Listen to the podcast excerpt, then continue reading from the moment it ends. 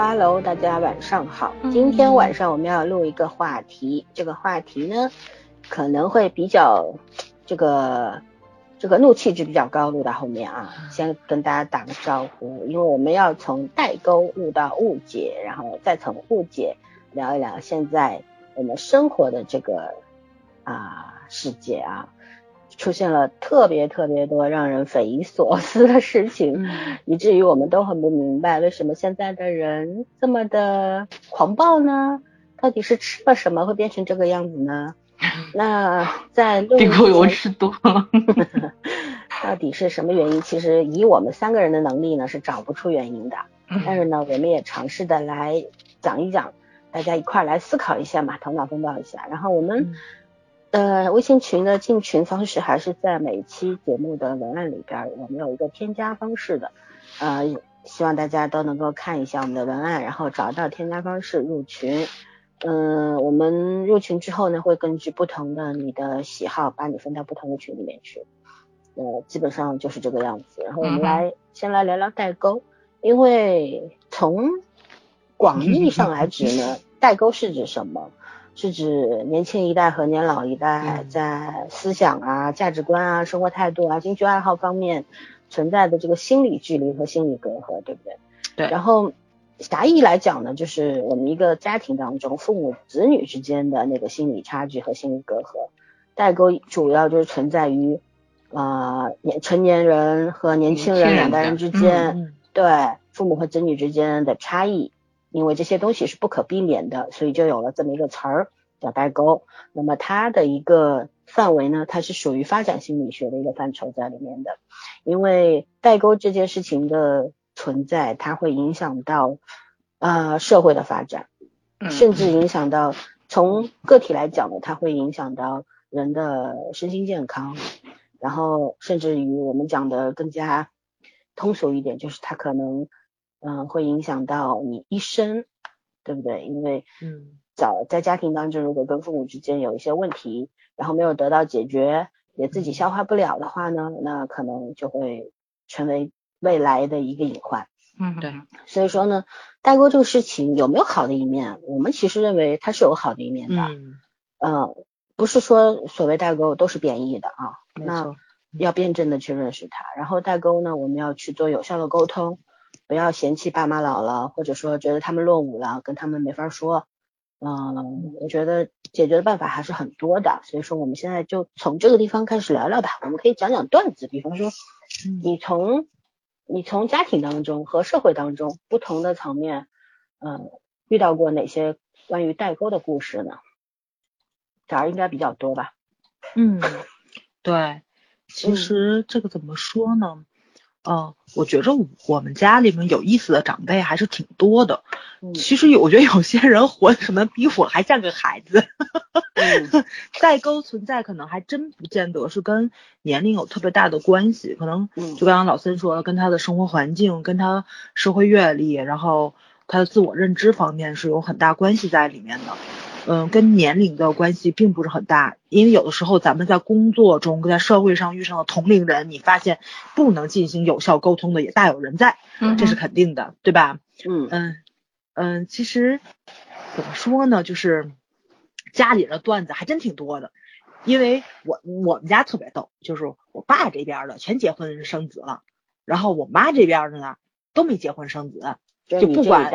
对，就我这一代里面，就是我哥、我姐、我弟、我妹，就这一波人里面，所以呢，就是两边那个状态就完全不一样。然后呢，我爹这边的就就全都是，哎，不结婚太明智了，不要孩子太聪明了，都很羡慕我现在的生活，因为我完全自由啊。然后大白羊这种话听听就好了。对，然后呢，是我妈这边呢，就觉得我是做了一个非常坏的榜样。榜样是吗？对，就是包括比如前就是前些日子去我老舅那儿，然后我们在这聊天还说这个问题了，因为我弟有女朋友，交往时间也很长了，但是两个人就死活不结婚，而且每年都能传出来婚讯，但是就不结，你明白吗？这也挺好的呀，我是觉得挺好的。就是就是可能啊计划这事儿，可能计划着计划着太麻烦了，或者怎么样的，就就不那什么，反正就是这个话题就聊到这里面来了。然后呢，听他们说的过程中，就觉得有一个巨大的代沟跟隔阂在这里，对吧？就是在他们认为就水到渠成的事情了嘛，你这么长时间了，就是没什么磨合不磨合了，你磨合应该是婚后去磨合了，对吧？因为你不住到一起。有很多问题不是说你们两个人交往了就会显露出来的，他们认为你应该现在是很顺畅的就过渡到下一步结婚生子的这个，然后呢，我听了就就就是代表年轻一代的这个想法，那肯定是这是我的事情，我的自由，我想什么时候结，我想怎么结，我想什么时候要孩子，我要不要孩子都应该是我自己决定的，跟你们完全没有关系。于是乎呢，我就反驳两句嘛，然后我就发现这个时候沉默。才是最聪明人的做法。对，你这你这就是董存瑞舍身炸碉堡，你知道吗？没错，没错，我就把火烧我身上来了。就是千言万语汇成一句话，就是这因为你不结婚，所以他们才不结婚。我也很不明白这个逻辑在哪里啊？你又 你又没有那个，你又没有那个本事对着他们说我不结婚吃你家米了吗？所以你就闭嘴吧。然后。反正就我就想到了我我那阵儿一个朋友的话，你知道我们两个人以前都单身啊，不对，我现在还单身啊，他已经结婚了。这话说太对，就我空木人什么时候找了另一半儿？我们两个人吃饭聊天儿，然后因为我那时候压力很大，尤其是二十九岁的时候，就这个时候其实是女性那个压力、婚姻压力的一个极高点，就总觉得一过三十你就会迅速贬值，对吧？所以二十九岁的时候那个密集式相亲。就是那种压迫感非常强，然后我们两个人又同年龄嘛，所以压力都很大。然后我那时候就很不解，你知道吗？因为他是什么情况呢？他是就是他的姨、他妈妈跟他舅舅，就他们这一代人里面，他所有的姨都没结婚，只有他妈妈一个人结婚了。哇哦！对，然后特别帅，你知道，我特别喜欢他大姨跟他三姨两个，就就就是那种特独立女性，而且是那个年代的独立女性，就是就是受过高等教育，能秉持住哈。对对对，又能安排自己的生活，安排自己的人生，然后就是所有的事情都安排的明明白白的，就不希望男人也能过得很好的那种人。对，然后就聊这，我就特别奇怪嘛，我就说为什么？就是说，就是说你家有这种氛围，你还这么大压力，你比我还要紧张。他说你不明白，他说你像你可能要面临的只是家里人催促，大家可能还对你还那什么点。他说我出去要面临多一个问题，就是说。他们家家族渊源，就是说的好听的，说不好听的，就是嗨，他们家就就就就这样，嗯不太好听嘛，嗯，闲言碎语会比较多一点，是不是有病啊？是不是怎么样啊？对，说而而且咱们中华民族有一句特别就是那种恶毒的话嘛，就是说绝户嘛，对吧？就是他们家绝户，对，所以就非常非常担心这话，对，很恶心，所以你会面临这种问题，而且你也可能会听到这种。话传到你的耳朵里，因为这世界上没有不不透风的墙嘛。对。然后那个时候我才发现，就是，哎，就即使是这睦邻友好，平时看着睦邻友好，但是没有背后不嚼舌根，这个这是肯定的。而且没有可能这话就不传到你耳朵里面去，你身边总会有那么一两个说话很恶心人的，这是肯定的。而且能恶心到什么程度，这个也很难说，对吧？就包括这种怎么说呢？就比如说像。就是说，抱养的、领养的孩子，为什么在咱们中国就不能够把这个秘密降到最低化？你就肯定是街坊四邻全都知道，除非你搬走，从头再来。只要你住在这儿的话，这个秘密是永远不可能给你保存下去的。人情社会嘛，没错，没错。所以这就是怎么说呢？就是。这是没有网络的时候，其实 人就已经这么可怕了。人其实真的没有什么变化，只不过网络放大了这些缺点而已。没错，没错。哎，然后就发现，就是虽然我们是同年龄，但是我们面对的问题是不一样的。然后其实这个时候你会发现，还是有代沟的。就我们两个人可能同样的，就是同样的问题，但是面对的压力是不一样的。但是因为我们的生活环境、我们的家庭成长是不一样的，所以我们两个。之间在这个婚姻或者说就是在压力上的认知上是有代沟的，是绝对有代沟。就是我出于我自己这方面，我可能理解他，我就会觉得就是那种环境是一个好的，因为你们家人都这样，可能家人会理解你，是家人会理解你，家人不会给你压力。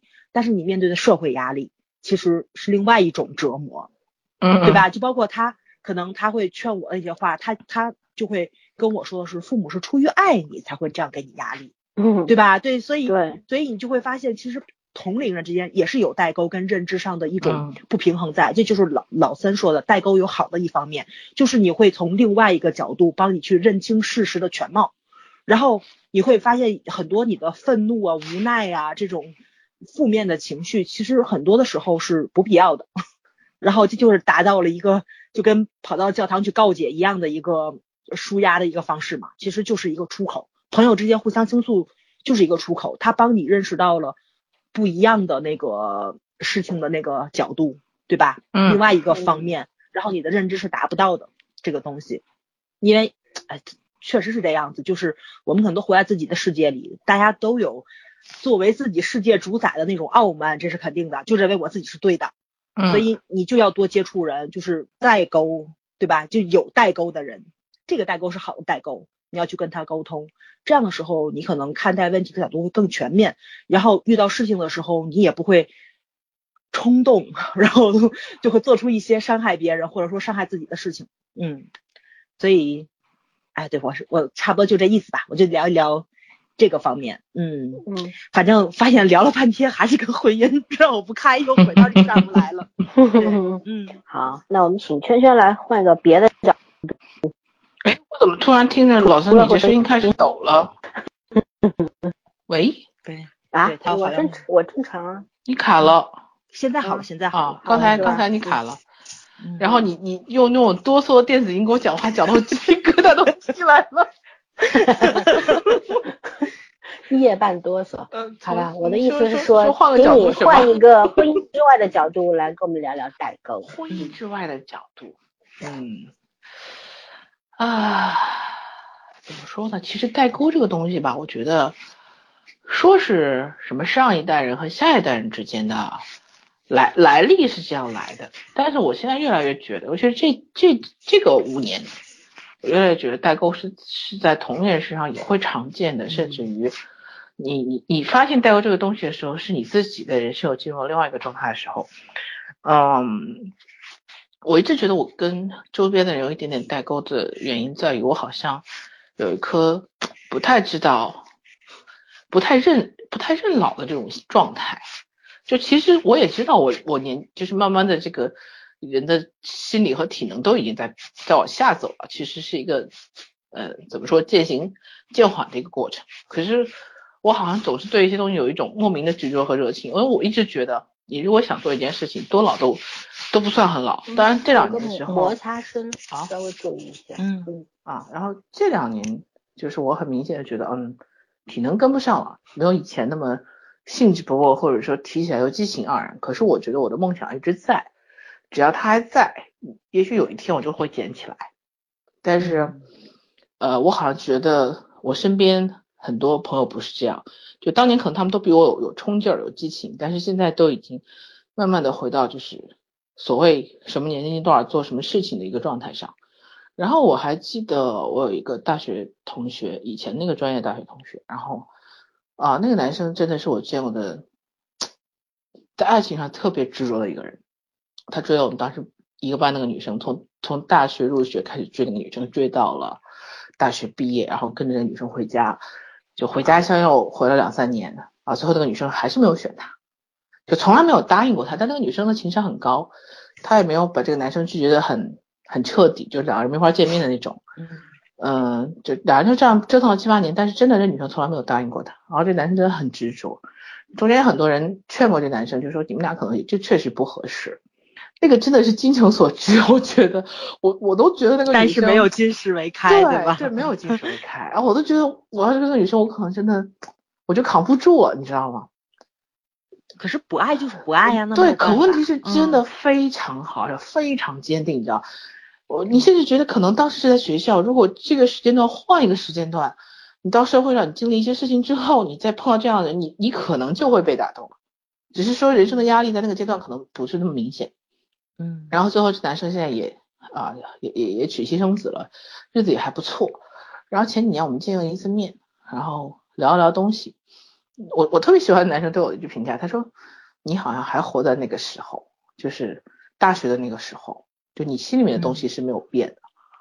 啊，我觉得这是我这几年听过的我最开心的评价，就是别人好像都觉得你变了，甚至我自己都觉得我变了，但他说其实你没有觉得你有些东西没有变，我觉得能不变其实这是跟自己的一个代沟，但是我觉得这个是挺好的一件事情，就是我还觉得有一个不一样的我活在活在活在我代沟的那那一面，嗯嗯，然后另外就是呃。这个这个确实家庭的这种改变，可能对每个人的这个怎么说呢？就是就人生经历的要求不一样了。嗯，你像我好朋友怎么讲？我看着他的变化，就是我就有时候我现在觉得我跟他中间会有一点代沟，是因为什么？是因为他的追求和当时不一样就他当年的那个。那个怎么说呢？以以真的是以混吃等死为人生目标的那个状态，和如今的他不一样。但如今这个他可能会更好，然后间接会让你觉得你们俩有代沟。但是好的一面就是说你会想跟他保持同步，因为你知道他的状态是积极的好的方面。也可能你们两个最后的目就是方向上会有会有所不一样，但是我觉得始终有一个人能激发你的潜能是挺好的。嗯，然后我现在，嗯，我我每次让我感受最深刻的一个地方其实是同学会。对，哦对，那个那个时候我从来没有觉得，可能上大学的时候，大家也有一些不同的方向上的一些感触吧。但是真的，你现在参加同学会，我我我个人是觉得挺尴尬的。当然，也说前一段奇葩说也有那个标题叫什么“混得好的人参加同学会，而混得不好的人参加同学会”。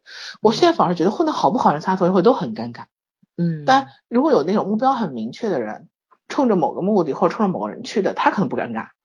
但是我觉得，作为一个想把这个平台当成一个很单纯的事情的人，就很尴尬。没错，对。然后我们想去追求一下当年回味的美好的那个回忆，但是到他们那边就不是，这这是一个积攒人脉的平台，跟职场上没有什么区别。嗯，就就这种东西让我深刻的感受到了人生的代沟这件事情。就你在不同的阶段，然后你达到了不同的生活的。你就处在生活的不同阶段，你要的东西不一样，你的生存压力不一样，然后你的代沟是自然而然形成的。这个其实实际上和年纪没有太大关系。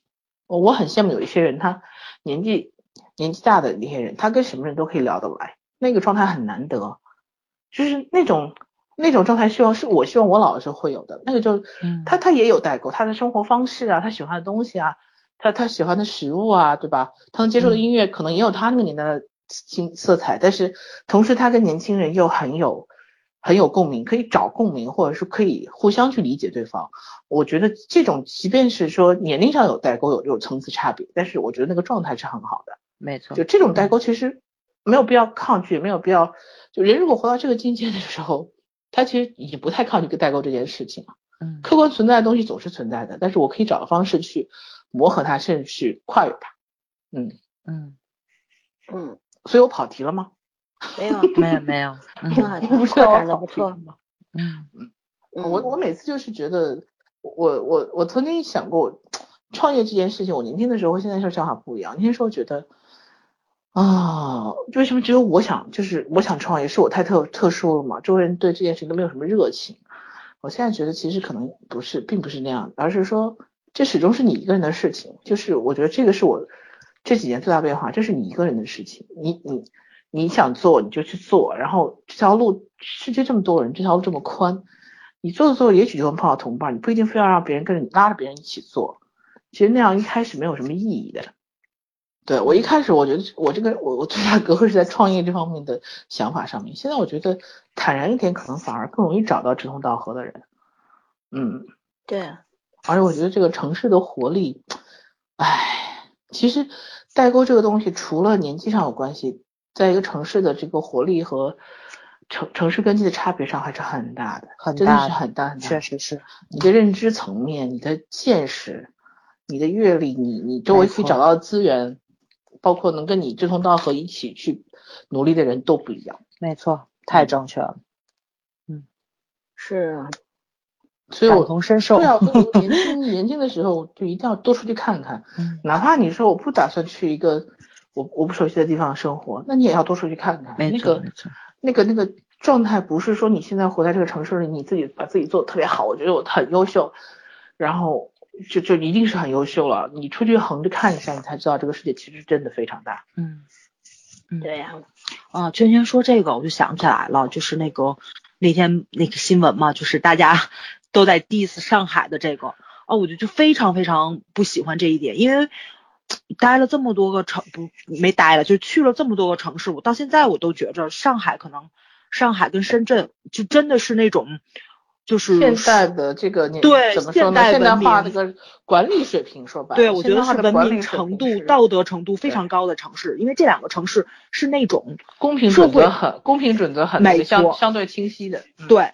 然后如果说你适应不了的话，那么只有一种，就是说你可能太喜欢犯规了。对，一个是你能能力，一个是你喜欢犯规，但这城两个城市绝对不会让你犯规的那个城市，就对吧你犯规占不到嗯便宜。嗯，占到便宜你就你就你就适应不了。就是这两个城市是不太讲，目前还是不太讲出身的一个城市。不讲人情你，努力，嗯你努力，然后你你优秀，你你是有机会出头的。对对没错，嗯。哎，所以说嘛，就是键盘侠，有时候 哎呀，你够不着的东西，你才会觉得酸嘛。你不没错希望别人也吃到，嗯正常。嗯，嗯，你看这么这么快就把这个弄到这么严肃的层面去了，那我来讲讲段子吧。我我我我来讲个关于，老师要抢我人设，讲段子，我我网上 看的说那个第一条，他说第一条，我我姥爷玩我的 iPad 的时候要舔舔手指翻页，这个 你挺逗？好可爱。对，因为 翻书的习惯嘛，但是 iPad 你是 沾着口水翻是什么情况？嗯，对，然后呢，还就是说，呃，说在群里说话和某人开玩笑说他小婊子，那么网络术语啊，对吧？啊，有时候比较亲密的朋友之间会这样说，嗯然后忘记说群里有一个长辈，然后这个长长辈就找我妈告状了，说要教育我，我说话怎么这么难听呢？没有教养。然后他他说我妈来骂了我一个小时不带停的。对，因为我们其实和长辈之间的这种代沟非常日常的嘛。嗯我经常会听到说，呃，说哎两条，第一条说你我我们呃你们这个天天坐办公室的有什么累的呀？嗯对。吧？就是因为嗯。他们的概念里面，因为跟我说这个话的长辈是一个就是那种纺织女工嘛，以前嗯。没退休，就是以前很太年轻的时候，然后他觉得他那个工作其实非常非常辛苦，嗯，然后呢，坐办公室的不就他们那年代打打毛衣，喝喝茶，确实是，啊，好差事嘛，嗯。一杯茶一张报纸，嗯。对吧？然后日子很好过。可是，在我们这个年代，坐办公室的跟拉黄包车的没什么区别，我觉得嗯都是腰肌劳损，嗯对，还得伤脑子。然后大家你看亚健康什么的，但是我觉得这个东西是可以改善的，因为毕竟就像我，至少这位长辈后来没有再对我们说过这种话，就他也慢慢体会到，从别的人口中得知，甚至于是他的同同同龄人告诉他说，他同龄人他朋友的孩子也也是坐办公室的。啊，白领，然后特别特别辛苦，然后我这位长辈就慢慢意识到，就时代不一样了，嗯对吧？然后他也会经常跟我们说要注意身体，然后坐久了要站起来动动什么的。那怎么样？这就是观念的一个代沟，但是呢，它慢慢的是可以去消融的，嗯大家可以去，嗯、价值观可以靠近的，在这方面认知方面。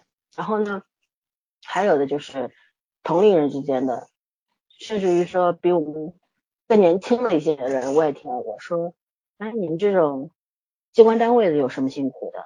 吃皇粮的是吧？然后，嗯嗯、这天天民脂民膏，纳税人的钱养着你们什么的。我觉得这个已经不是代沟的问题了，我觉得这个是甚至可以上升到是价值观的问题。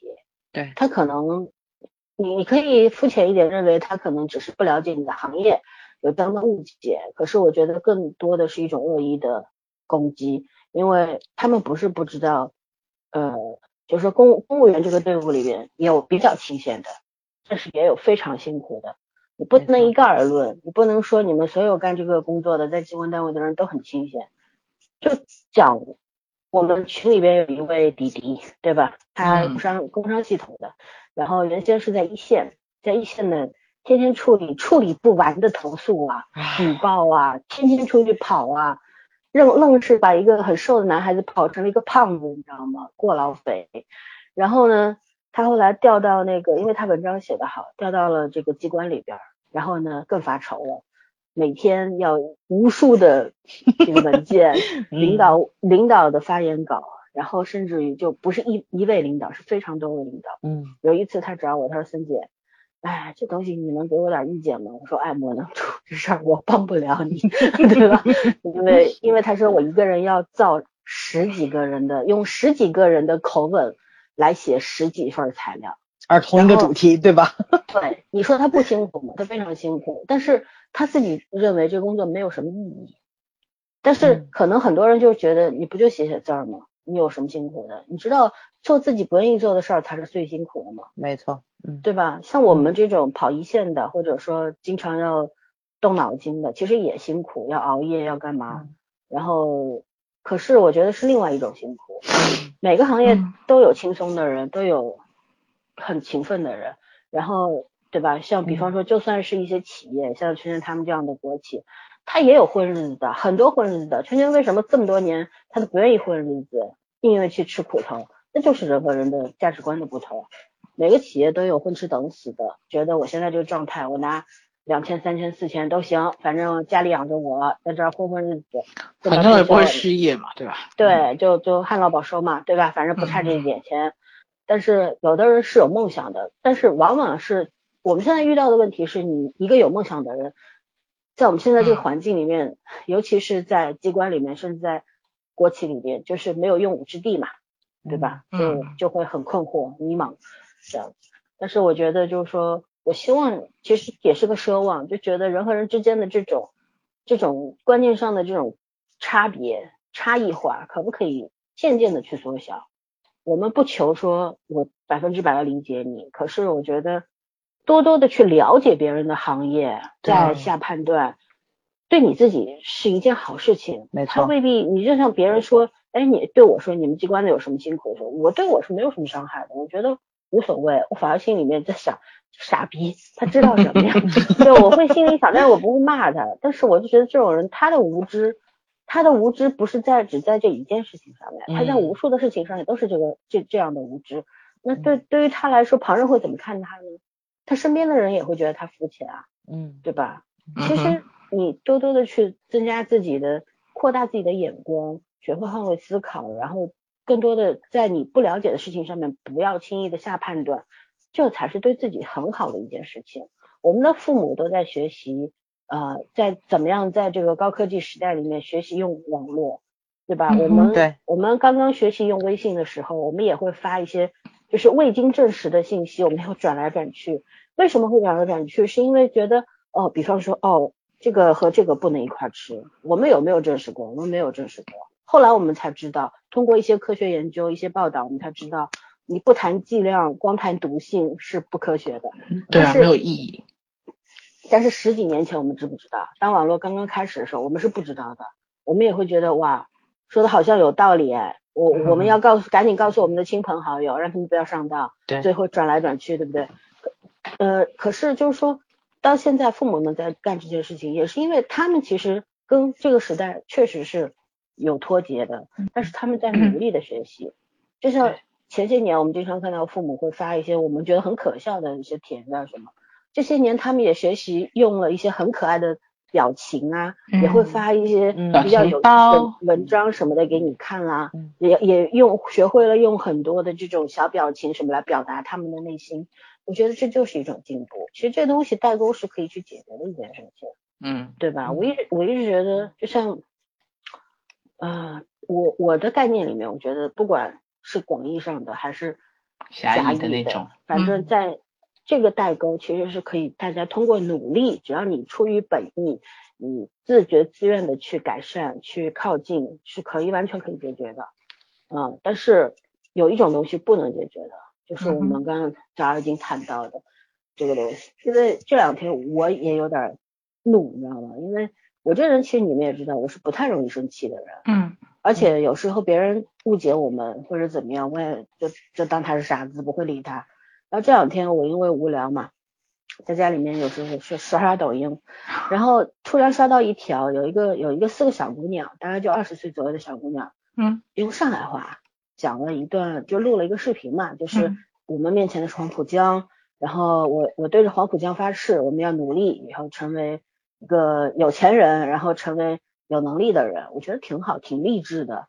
然后其实这样的，你我觉得应该给他点个赞就好了，双击一下点个赞，你就可以翻下一个了嘛，最简单不过了。或者你对他有有兴趣，你可以点进他头像看看他还拍过一些什么。我觉得这是刷抖音的一个常规动作，对吧？嗯。但是那天我无意真的是手指一抖，点到了那个评论区，然后我就惊呆了，你知道吗？里边就就是完全是不是没有一条是跟四个女孩有关的。没有人在说哦，这个小姑娘很可爱，很有志气或者怎么样，没有，而是在说啊，上海人活该被骂，上海狗啊，你们嗯，你们排外，你们怎么怎么怎么的，看不起我们外地人，什么什么的，我天呐，然后上海上海的，你知道这个评论区的那种骂架，对，就是炸了，然后那种吵架是分两个两个等级的，上海的。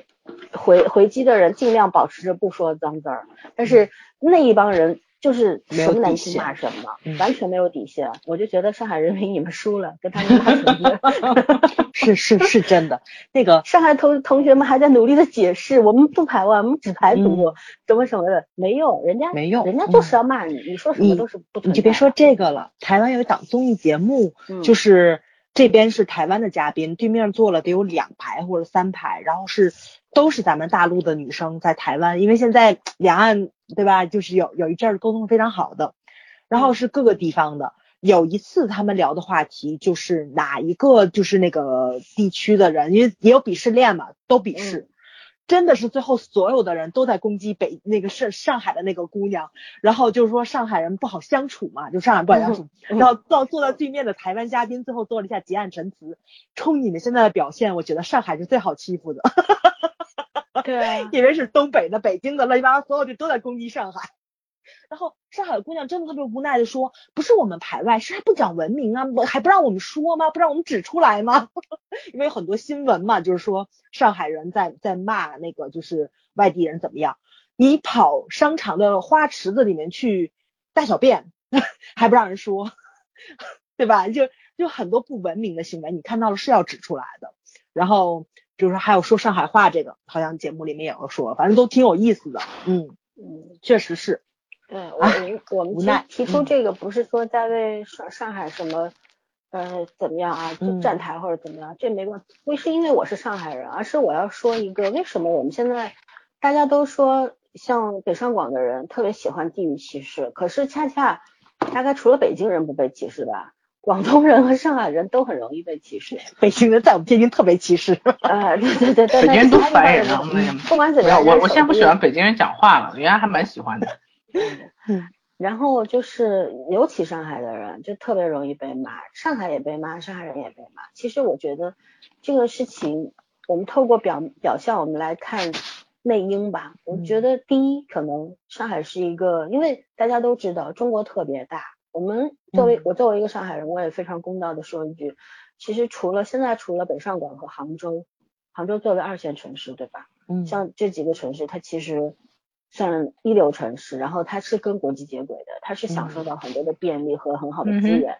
可是还有很多地区是非常落后的，大家心里不平衡，这很正常。凭什么你们有，我们没有，对吧？嗯。还有一个就是，你看上海物价太贵了，外来打工的朋友们是很辛苦，一个月挣个几千块、上万块，房租都得去掉一半。嗯。你要住，你想省点钱，你就住到郊区，快到江苏浙江去了，对吧？嗯。然后。呃，生活成本非常高，但是你要知道，这种生活成本不是只针对你们的，我们也一样啊，没错，并不是卖给你外地的人一个包子卖十块，那上海人卖两块，不是这样的，大家都是卖五块，不是吗？对吗？这这这东西，地铁也都是一站路三块钱，都是三块起步的，你们那些你们那儿的地铁肯定不是三块起步，两块，嗯，对我们这儿出租十六块钱起步价，对，十六块钱。第一次看也是惊呆了，对啊，就在哪儿我都没有见过十六块起步价的，除了香港啊，香港算。你知道我第一次吃一个什么那个，那好几年了，那真的好几年，起码有六七年了。啊，吃一个那种米粉，甭管它是越南还是中国的，因为米粉吃了我三四十块，我也是惊呆了，好吗？对啊，圈圈，你看一下你话筒，嗯，摩擦声音，哦，话筒有摩擦声，嗯，其实就是为什么要说这些呢？其实我觉得，我觉得就是还有呢，刚刚早上其实提到说，嗯，我们上海啊，还有包括深圳啊，因为都是大型的移民城市嘛，嗯，其实上海有很多的人都是祖上三。呃，前就是爷爷辈儿啊，或者太爷爷辈儿那辈儿到上海来，其实是老移民，现在呢叫新移民。大家根深蒂固的上海人其实真的不多，都在郊区，都在现在所谓的这个下直角，都在郊区。然后住在市区的，包括现在大量的你每天早上去挤高峰的时候，地铁上其实大部分人都是来上海工作的人。而不是上海的土著，你像我，我也不是土著，因为我爷爷是从外地到上海来，嗯，然后，但是我觉得你到了一个地方，我们出生在这里，你肯定会爱它。你当别人来骂你、攻击你的城市，甚至于攻击你自己的时候，你心里肯定是不舒服的。对，但是还是要，我们还是冷静下来分析一下。其实早上刚刚已经讲中要点了，就是上海其实是一个讲规则的城市。你看，你们比方说到上海来办事儿。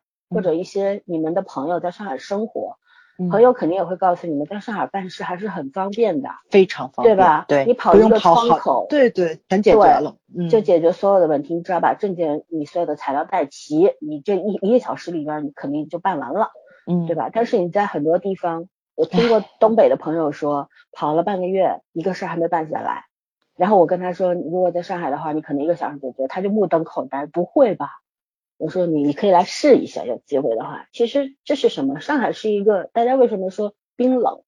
因为缺少人情味儿。可是上海真的是用规则来办事情的，不是用人情来办事情。对，我们只是在很多需要规则的地方在运用规则，这样子大家都方便，对吗？然后你说缺少人情味儿吗？我觉得大家都很憎恨上海的阿姨啊、大叔啊，可是往往就是这些阿姨大叔他们是很热情的。嗯，我前些天在就是上周嘛，去坐公交，在公交车站上面有一个有一对年轻人，那公交车门已经关了，因为他们是有规定不能二次靠站的，就是我已经关上门了，然后已经起步了，我即便看到后面有人来，我也不能够再停下来，因为他们也会查嘛。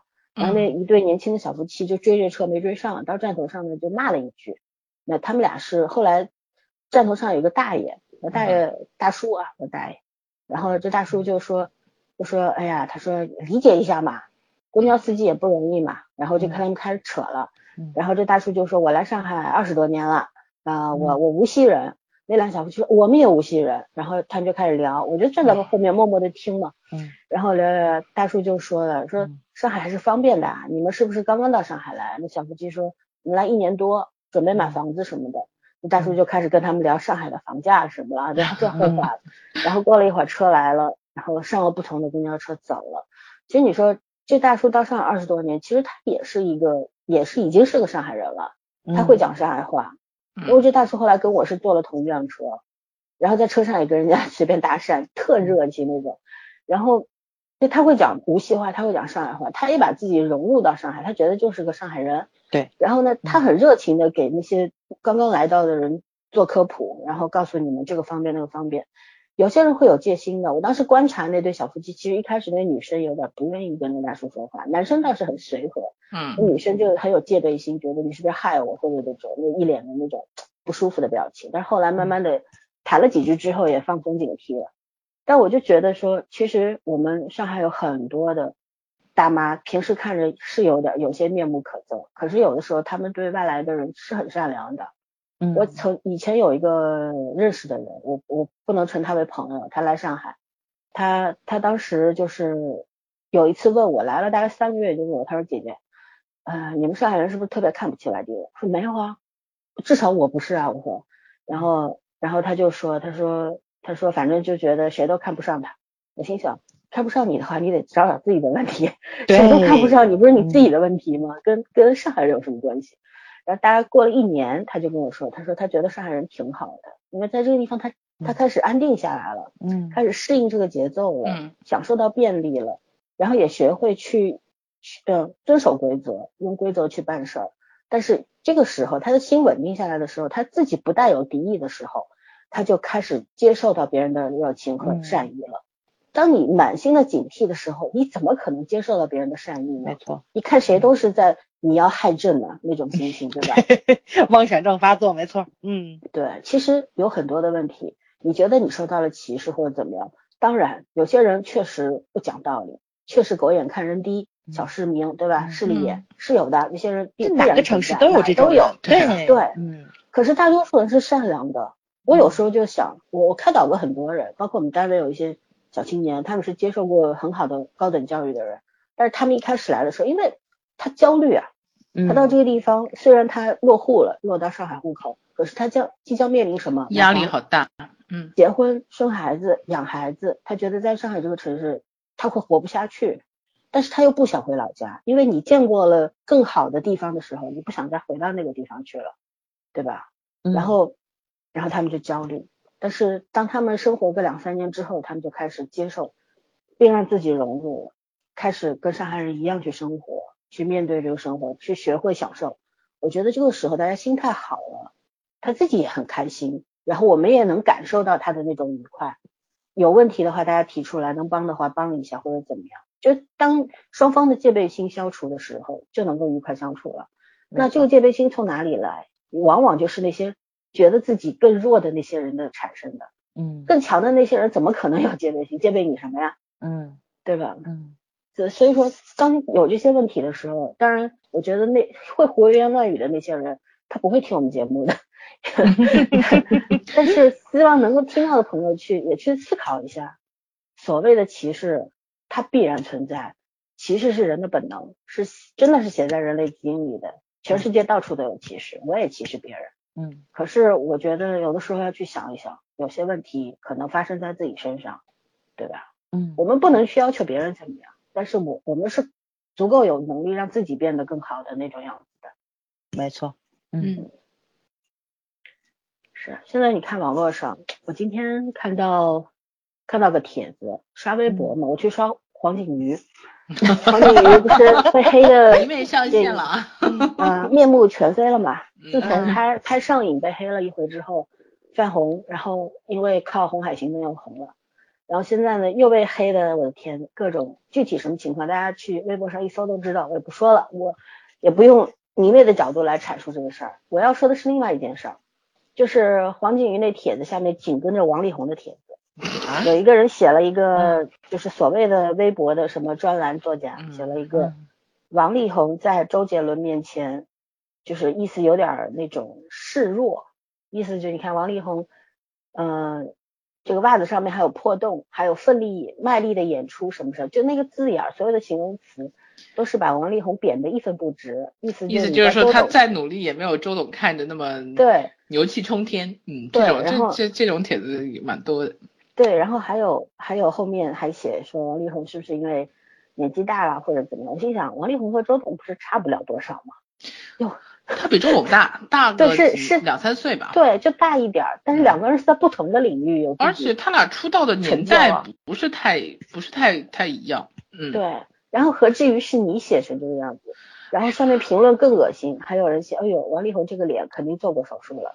王力宏是不是要因为养养几个孩子，所以没有钱，拼命的上综艺？他们家的条件不至于这样的卖，把自己都卖了的地步。人家为了理想去努个力，怎么了就？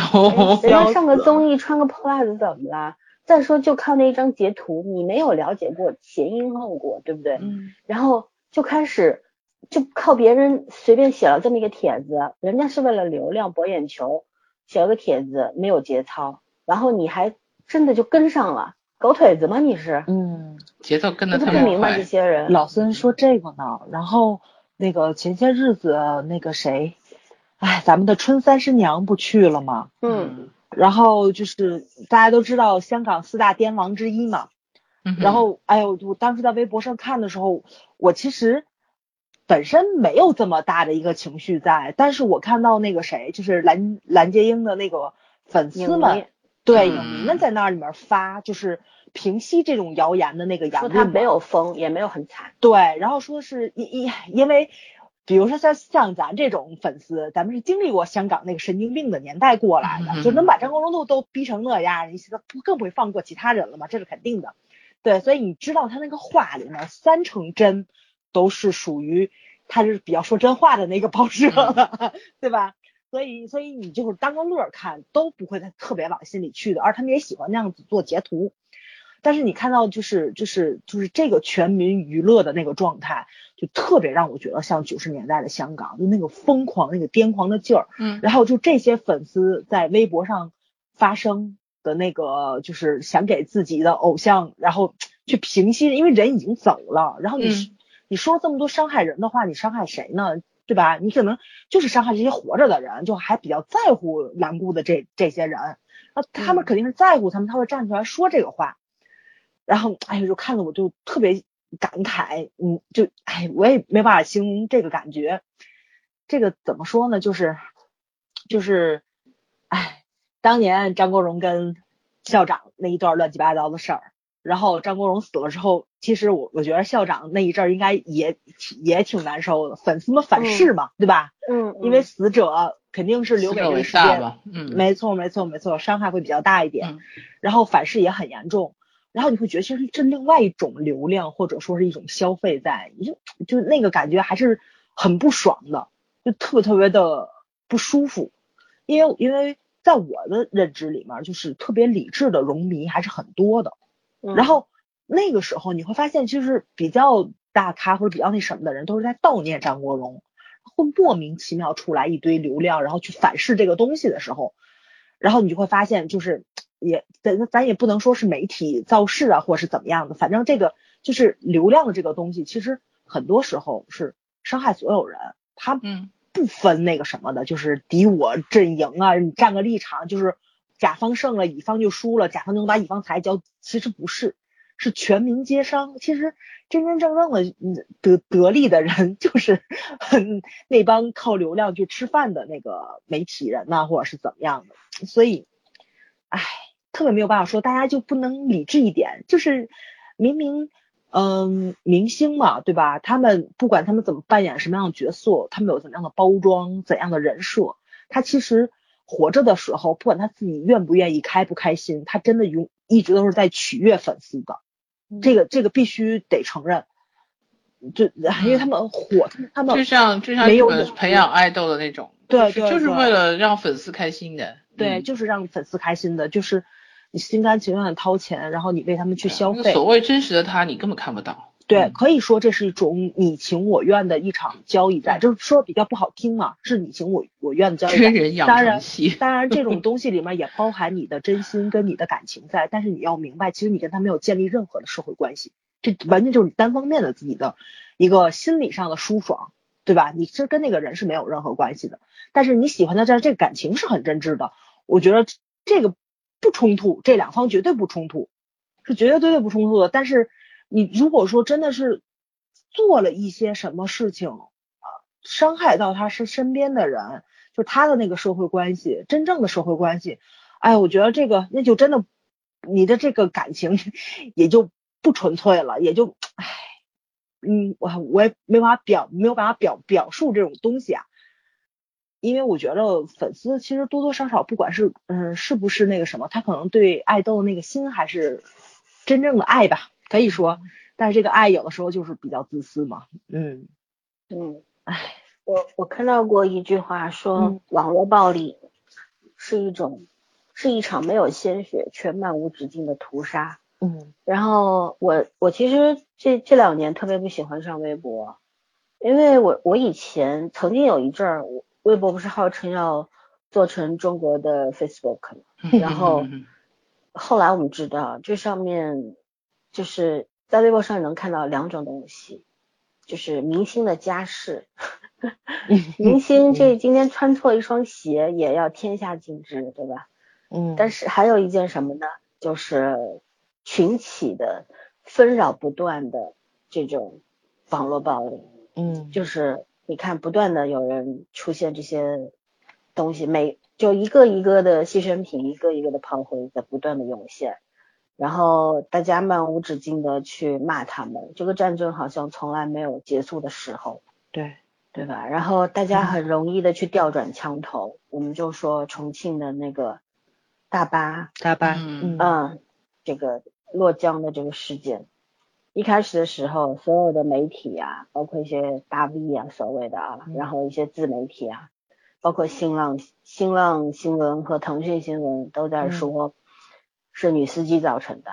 嗯，然后呢，当这个车里边的那个小的黑匣子捞上来之后，证明是这个女乘客袭击了这位呃司机，然后司机一还击，然后反正视频大家看到了嘛，然后造成了这样一个惨剧。然后大家就开始分分开始立场了啊，嗯，有人说都是女司机的错，这种人就应该，甚至于人肉人家到底家里边有几个孩子啊，做什么生意的，多少岁啊，老公什么情况呀，什么什么什么啊，不是吧？然后，对，你们可以去看一下，我是我是被迫知道的，因为很多人告诉我，然后就就是把人家骂的祖宗十八十八代都要骂遍了那种。觉得说还有甚至于上升到说长得这么丑，一看就不是好人，这这种无脑的攻击你知道吗？然后也有说司机，说司机这现在略微理智，大家在讨论他这个到底是刑事责任呢，还是民事责任呢，或者怎么样的啊？嗯，当然也有也有说说司机当时应该停下来，停下来然后再去解决这个问题，但是还这个有这这个。论点后面呢又跟了一个新的论点，就是说司机停下来，这个女人就跑了，没等警察来，警他就跑了。就算是司机不让他下车，警察来了也顶多说几句女乘客就让他走，说然后就说我们是一个没有法治的社社会啊或者怎么样，嗯哼，就是你所有想得到和想不到的言论都会出。然后呢，我觉得他们忘了一件事儿，他们忘了那个无辜的女司机，那个一个一个一个平民。很莫名其妙的，因为两个人吵架，然后，嗯，嗯，老三不会是掉线了吧？好像要掉了。嗯，今天网络好像挺不稳定的。没说完，五星逆行。对，这已经不赖水逆了，五颗星也一起来。我的天呐！我真是，我最近 就是没有一件顺心的事情，而且最近的事情，这种出偏差的概率都很特别。对，然后应该剥夺给女人发驾照。你知道你刚才掉线了吗？有吗？我掉了掉。嗯，你你竟然还接得上？我们俩刚开始说五星逆行，诸事不顺。嗯，反正不管怎么样，就是我觉得大家把所有，就是我我就认为很多事情大家都会跑偏。嗯，然后任何一个事情出来，所有的观点出现的时候都是跑偏的。对，一定要等这个事情发酵了好几天之后，才渐渐有一些比较正确的、比较客观的言论论调出现。没错。但是这个时候已经快要接近七天的大限了，过了七天之后，这件事情就风平浪静。对，是的，而且。而且我就是前两天嘛，微博上有人发起了一个话题，挺有意思的，是什么？就是说你所学的专业给你带来了什么段子、什么便利？其中有有一个就是新闻类的嘛，新闻学的那个人就发了一个是假新闻一眼鉴定，就是就是你看他写的套路，然后你就知道他他这个新闻肯定会有反转，然后多长时间会有反转，就这种套话东西是有的，所以说他有时候出这个新闻。他其实就是做好了几波流量的准备，对，对，他是他肯定手里边是，就就是那种，要不就不知道真相，他制造假象，要不就是知道真相先放假象。我我我我这个套路需要什么成本，对吧？没错最多更正一下都不需要道歉。对他现在就是就整整个已经没有底线到新闻不是报道真实，对吧？他他就然后判断也替观也替这个群众们下了。立场也替群众们站了，反正就公说公有理，婆说婆有理，怎么着都是他们媒体人的理就对了。然后吃瓜的网民们也特别嗨，像打了鸡血似的啊，让你往左就往左，让你往右 就往右，爹妈的话也没听得这么认真对对吧？嗯，哎，真的是，所以说你说我们为什么这个我们就这个时代就变成这个样子了呢？我们的舆论环境怎么就这么恶劣了呢？想想曾几何时，我们年轻的时候还不是这样子的。那时候有天涯啊，有猫扑这些大论坛 BBS。可是我们也知道，就算是天涯出了名的天涯，有那种什么八卦社区啊什么的，啊，但它也仅限于在这个里面啊，它其他的板其他的板块是没有问题的。没错，所有想看八卦的人都在那一个板块里边。对，对吧？这个帖子是发不到其他地方去的，版主会删的。嗯。可是为什么现在我们到了更先进的时候，更靠高科技的时代，然后我们又用上了微博呀，用上了微信啊，然后反而一团乱了呢？嗯。我我经常会想这个问题，到底发生了什么呢？啊，人人的这个信息处理能力终究是有限的，而这个信息量又太大了。嗯，垃圾多过于有效信息。而且老三，你记不记得咱们两个人在广州时候谈过这个话题？嗯，就类似于这种，就是还谈过这么深刻的不不不，就类似于这种话题，就是 戾气传染能改变一个就是一就一个地区的风气需要多长时间？咱两个人聊了嘛，就去香港。就以前对大陆人，咱们都觉得香港服务业特别好，对大陆人没有怎么那什么。但是咱咱再去的时候，我估计咱可能都，呃，我印象中我跟你去应该是我第三趟去香港，你可能次数比我还要多。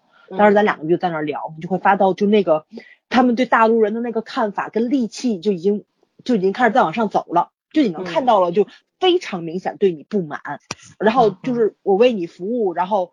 就我很心不甘情不愿，我就要给你甩脸子。其实你也很有礼貌的跟他，但是在他的那里，你的标签就是大陆人，然后你跟我们香港人是不一样的，然后你就是没素质的，然后你你即使在跟我很有礼貌，可能一会儿你就要你就要就就是给我工作造成困扰啊，或者是怎么样的，非常明显的就那种态度，嗯，就跟以前完全完全就都不一样了。其实我觉得就是。就是学坏很容易，很容易，对。但是我我能明白啊，因为可能去的人会比较多一点，然后生活环境不一样，然后有一些法律跟咱也不一样啊，扔垃圾啊，随地吐痰呐，然后就是比如说在酒店里面不给小费啊，然后就是吃饭在在公共场所大声喧哗都能理解，就这些东西，但是。这个戾气你传传播过去了，这个城市整个的氛围就不一样了，特别特别明显。就是你你想改变还是很容易的，对吧？嗯对，嗯。那他们在一块儿的时候，他们之间还是很温和的。对。那我我遇到过，其实我这两年不太愿意去香港了，就是因为啊，当时因为现在都是电子签证了嘛，当时不是有那本儿嘛。嗯，那个我遇到过海关的人，直接把我的本儿从窗口扔出来的。对，就是咱俩，我 我的本儿也是扔出来的。对，然后当时你记得吧？我们俩在时代广场，其实其实我们是去干嘛？是去吃饭的吧？当时没有位子，我们等一下是吧？嗯。然后我们就在那个施华洛世奇的那柜台上走过，我就停下来看了一眼那个。说实话，这玩意儿我是不会买的。嗯。然后呢？那个营业员就白了我一眼，大概是因为我穿的太朴素了，穿了个 T 恤，穿了个牛仔裤，然后他就觉得啊，你好像挺土的，然后看上去就没有钱。我心想，买个施华洛世奇要几个钱呢？真的是，嗯嗯，然后反正就是就是各种不舒服。但是我觉得，当然了，这这些人可能本来就有狗眼看人低，特别是服务业，它本身的文化层次也比较低嘛，对吧？它就是。包括不管哪儿都一样，除了日本啊，日本这个服务业它做的特别好，它是引以为傲的，嗯，终身职业。为什么一个卖 LV 的老觉得自己是买 LV 的呢？对啊，对啊，我不是跟你们讲过段子，说我拖了个人字拖，穿了个牛仔去买车那事儿对人家不卖给我，人家觉得我就是去逗你玩的，瞎逛的是吧？然后我掏钱买定下定金的时候，那那人歧视我的那个人就那个目瞪口呆了。但我就觉得，就是其实这是这个是我们的问题吗？我觉得那是他们的问题，嗯，对不对？这个跟我们没有关系，我们是被歧视的，然后被伤害的人。可是这个错不在我们身上，不是因为我们怎么样，他们怎么样，而是因为他们本身就是那个样，所以他们才会这样做。是他的内心决定了他的行为，跟我们是没有关系的。对，对吧？你就像像说网络上的这些人，你说。难道是王力宏穿了双破袜子让他们如此的暴躁吗？不是啊，我们家二哥喜欢破袜子不行吗？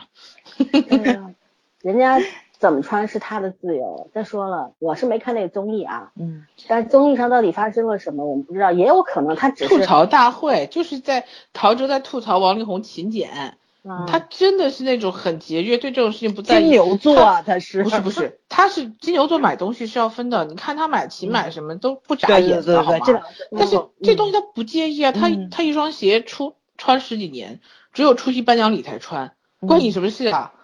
对啊，有很多明星，韩国很多明星不也这样吗？不是因为他们穷，而是因为对他他觉得这衣服没有坏，我为什么要扔掉？对啊，而且我日常也不穿这个，就随便穿穿就好了。哦，哎，你说这个勤俭节约，这最喜欢报道的不就是那个香港媒体吗？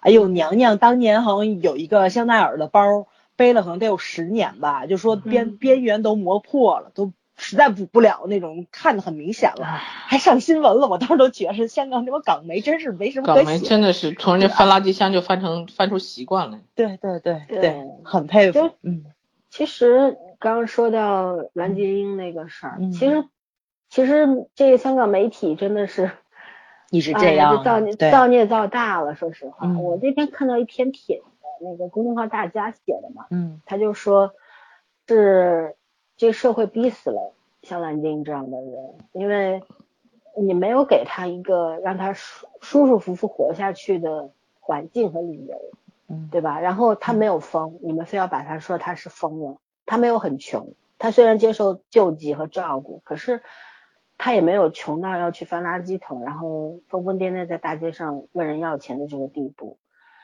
可是媒体就把这些东西无形的扩大了。对，然后像我们现在网络上那些事儿也是，一有风吹草动，我的天呐，这帖子这人血馒头啊，十几道呢还。对吧？哎呀，没鱼虾也好的这种状态。鲁迅先生说写人血馒头的时候，大家也只是拿个馒头，不是只是是拿个馒头在往血里一沾，往嘴里塞。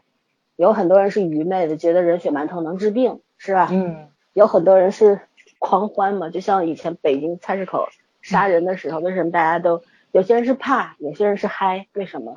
起哄对吧？嗯，对，人人人骨子里边的那种邪恶啊，没变过。然后，嗯。可是现在我觉得真的是有过之而无不及啊。对，就像早上说的，这个帖他写第一个点子帖子的时候，他第二个、第三个早写好了，嗯，对吧？他就等着在恰当的时机把这帖子往网上一传，多简单，按一个发送键，对吧？又差差不多就可以把一个人置于死地啊。反正造谣不用不用成本嘛，我们现在的法律啊什么的。虽说以前说啊转发五百次这个要追究法律责任，可是这实施起来也挺难的。前两天我们不是看到网上说网警们求求大家少发帖子，心疼心疼网警们，哭死了很多，都 都都都累得不行了啊，轮番的这二十四小时工作什么的。其实这当然是这是个事实，但是也是个笑话。呃，网警们这么辛苦，当然是有很多原因的嘛，就在这儿我们就不说了啊，说的话有会有麻烦。可是我觉得他们工作的很大一部分就是在处理这些乌七八糟的，没错，这些啊狗血事件，这些啊可以足以杀死别人的这些言论，嗯，我我真的觉得很可怕。其实我一直挺反对人肉搜索这件事情的，嗯，啊，即便你有这个这个能力和资源，可是我还是不愿意搜，不愿意去用。我我一直觉得就是你何至于要对付一个人用到这样的手段？当然，有些人你必须要用到这样的手段，你才能够制止他。那你威吓他，没错。对，但是你不会，你仅仅起到制止的作用就可以了，震慑的作用就可以了。后面那个事儿你是完全可以不做的，对吧？对。但是现在的人就是为什么刚刚那句话说漫无止境的屠杀？我觉得就是啊，就是大家恨不得把这个人鞭尸、凌迟，用网络暴力、用那些语言去把他凌迟，一块一块割下来。才会爽吗？那这样这些人到底邪恶到什么程度了呢？对，人真的很可怕。我们不是也经历过吗？嗯，对对，嗯，这咱都没红呢，就被骂的，我的天！哦，我我那阵还觉得他妈真的是那个挺会骂的，我后来发现还真不是。你看那个就是那个什么，就是那个就是有一阵儿。呃，宣扬网络暴力的时候，不有几个特别大大 V 嘛，就截了几个，比如说像霍建华跟林心如结婚的时候，然后演安陵容的那个角色，那个生女儿的时候，就底下那些个网友们发的那些个特别过分的那个言论，然后做那截屏嘛，我的天呐，太恶毒了，真是骂什么的都有，而且我跟你我我真觉得他们有的说脏字儿都属于客气的，那有的人呢那那个诅咒发誓，对啊，哎呦天哪，就跟是恶之到家了都，对对对，你就你看无所不用其极，无所不用其极，真是，而真的都骂出花了，而且真的很多人去看，可能那个孩子都不大，应该都是小孩儿，他不是说像咱想象中的，可能就是在咱们这个年纪。然后可能被生活压力或者已经搓磨的没有出口，就纯粹拿键盘去，他们好像还真不是。有的说去查那个微博，可能就是个小学生，嗯，对，初中生。我的天呐，那那个简直国骂都已经到研究生级别了，我觉得。高手啊，这都不是国骂了，就是有些那些骂人的那些字儿，我都难以想象。怎么把这些文字组合到一起呢？虽然中文博大精深，对吧？对。可是你要把这些字儿组合到一起，也是很牛的呀。反正这辈子我是做不到啊。对。反正就觉得太可怕了。这个时候就觉得还是外语方便呢，骂人也就那几句，是吧？嗯。嗯，中文这个词文字的组合太可怕了，就会觉得。然后，唉，就。这我我所所以我说我这两年真的不太愿意上网，不太愿意去看那些东西，就偶尔就因为有现在微信群太多了，有些群里边有些朋友就非常热衷转发这些八卦的东西，你知道吗？你就就是很莫名的，而且有些帖子它那个名字写的很隐晦，那我有时候就会随手点开一看，我天，看两行我就觉得我受不了了，就那种。嗯。但是最可怕的是那些帖子嘛，我觉得最可怕的是下面的评论。文字如果是刀的话，那被骂的那个人，我觉得都死了几万遍了，的那种，而且是不得好死，嗯，对吧？你想当初我们只是说个白夜追凶，我们就给骂的呀，我我还记得有一百六十条评论，那是我们评论最多的一期节目，一百多条都是骂的，对，什么骂什么都有，什么三个女人声音真难听啊，什么这算客气的了啊，骂我们家里人的，骂我们的。然后还有人特别鸡贼的写一长段，说给我们提一些小建议啊啥的啊，但是说的东西没有一个在点上的，我就觉得就我们算心态还不错。当时我还当时正好在海口度假，我闲着蛋疼，你知道吗？没事儿在上面回击一下他们。这要在平日，我是没那闲工夫去干这事儿的。嗯。但是我觉得我们算是心态很好的了，基基本上除了挂过一次。嗯，实在太过分的人之外，从来没有干过这个事儿，嗯，也没有指名道姓的说过谁的 ID 念过啊。但我觉得，因为为什么？你想想看，为什么上一次在不久前我们挂过那两个人之后，那些人不敢来捣乱了？嗯嗯，其实这是因为什么？其实每个人心里都是有怕的东西的。没错，我们挂他们，他们也会害怕。嗯，可是当他们去做那些事儿的时候，他们怕吗？他们是非常的嗨，非常的兴奋，觉得欺负人。那是能让他们高兴的事情，对，我就觉得“己所不欲，勿施于人”这这这句话没学过吗？对吧？我一直说，像我们做这种自媒体的，其实我们要攻击一个人的话，是占着主动权的。我们不做，是因为我们觉得这是这是做人的底线，嗯，不能够去做那些事儿。而且，所以为什么我们会那么厌恶网络上的那些暴力的行为？我们也不参与。就是就像有些，比方说有一些人，你确实从心里是挺讨厌他的。可是我觉得作为一个人，有最基本的底线是什么？如果你你想骂他，嗯，你也不要用那些恶毒的话语去骂出口。你可以不理他的，嗯，对吧？你生活当中，你把这个人从你生活当中去掉、去掉、划出去，对你是没有任何损失，反而只有好处。可是如果你骂他，你也会受到反击，然后你就跟他纠缠不清。这样子你能得到什么呢？是吧？哎，就哎呀，那么多好的留言，我干嘛要集中于那种，就是对我们来说攻击性的留言？嗯，对。所以说怎么说呢？就觉得我我一直觉得这些人特可笑，包括微博上的那些人，我觉得特可笑，就是因为你是不是觉得你念过两天书，上过小学、中学，你就能够把。中国字儿颠来倒去啊，排列组合就可以拿来攻击别人了呀？你是不是觉得这句话骂出来，别人就会受到莫大的伤害呀？其实不是的。当你感觉到畅快的时候，有一天你会被反噬，因为不是每个人都不计较。